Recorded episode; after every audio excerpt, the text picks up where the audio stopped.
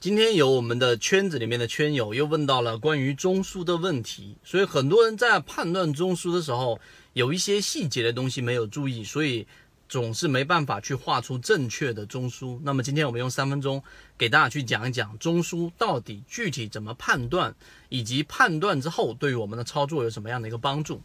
首先，我们先说第一个话题，就是关于怎么样去判断一个中枢。一个中枢首先必须是一个底分型加一个顶分型，中间有一个不共用的线段来进行一个一笔。所以，第一个你要先学会判断什么是一笔，有一笔的概念之后，才算是一个底到顶或者是顶到底的过程。所以，第一笔你要知道到底怎么样去判断。第二个，任何一个中枢都是由三笔以上构成的。为什么呢？并且这三笔中间必须要有重叠的部分，这个重叠的部分就是我们所说的这个次级别的中枢位置，所以必须是三笔以上构成，这是第二个特点。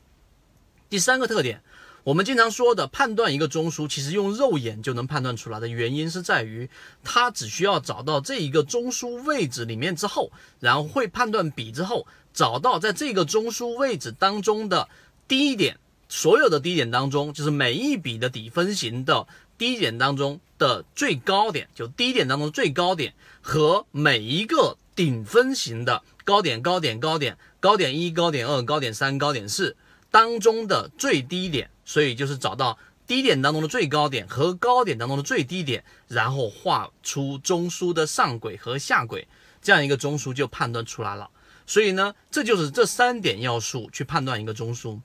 这是第一个话题，第二个话题就是判断中枢啊，它实际上呢，呃，很多情况之下几乎没有别的答案，也就是说，你跟我画的中枢可能只是有一些细微的差别，而在这个细微的差别上，对于判断中枢和操作和缠论当中呢，去啊，第一买点，第二买点，第三买点，其实没有大的影响，所以这一点上不要去纠结，而不是啊，说我完全的去。要一模一样才是正确的操作，这是我们所说的中枢。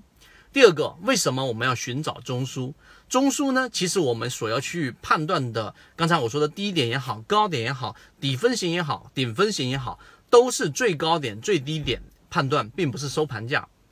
其中最根本的原因是我们要找到多空争斗最剧烈的一个地方，这是我们要找到主战场，就是中枢的位置。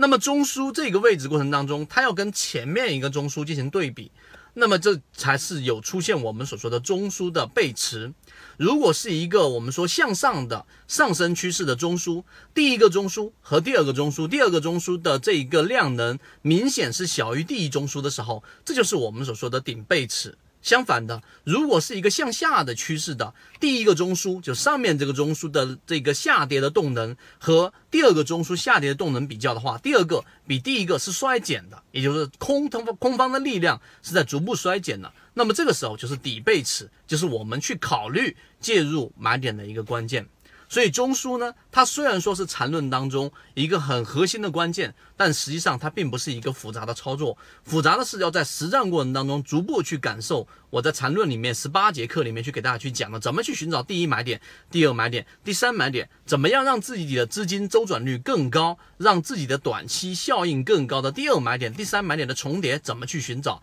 以及在操作过程当中把理论内化成为你自己的实战交易。这个才是最难的地方，并不是去判断中枢。所以希望今天我们的三分钟对于你去判断中枢的一些细节能够明白和清楚。更多的这一个我们说的这一种例子和图形，会在我们的完整版视频里面会提供给大家。好，今天就讲那么多，各位再见。